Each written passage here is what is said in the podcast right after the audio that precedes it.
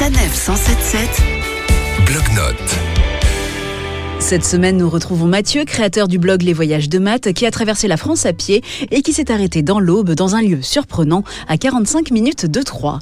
Euh, bonjour Mathieu. Bonjour. Alors, comment s'appelle l'endroit que vous nous faites visiter? Euh, ça s'appelle euh, l'abbaye de Clairvaux, juste à côté de Bar-sur-Aube. C'est dans un très beau vallon avec une forêt tout autour et qui a la particularité d'être une abbaye, mais également une prison de haute sécurité avec des détenus qui sont toujours là. Et du coup, c'est un lieu qui était fermé jusque dans les années euh, 70 pour des raisons de sécurité, évidemment. euh, une prison, euh, on la visite pas. Et euh, pour Jean-François Leroux, qui est historien et qui a été maire de Bar-sur-Aube, c'était pas possible qu'un lieu aussi important historiquement ne soit pas accessible au grand public. Et donc aujourd'hui, on peut visiter cette prison qui est toujours en activité. C'est ça. Quand ils ont fait la première visite dans les années 80, les premiers visiteurs étaient les premiers visiteurs depuis le 12e siècle à rentrer dans le lieu sans être ou prisonnier ou moine. Donc ça, c'est quand même quelque chose d'assez euh, incroyable.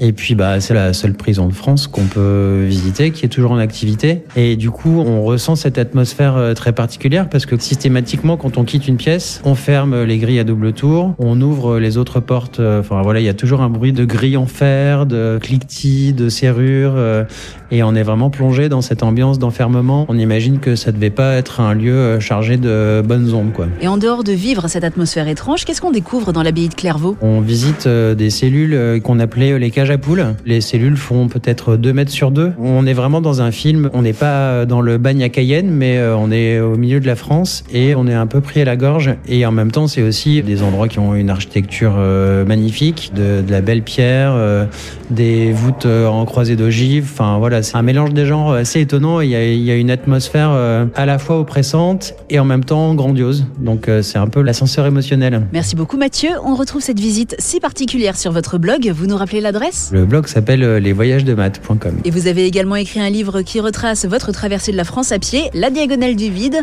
Et nous, on se retrouve la semaine prochaine, direction les pistes de ski. Retrouvez toutes les chroniques de Sanef 177 sur sanef177.fr.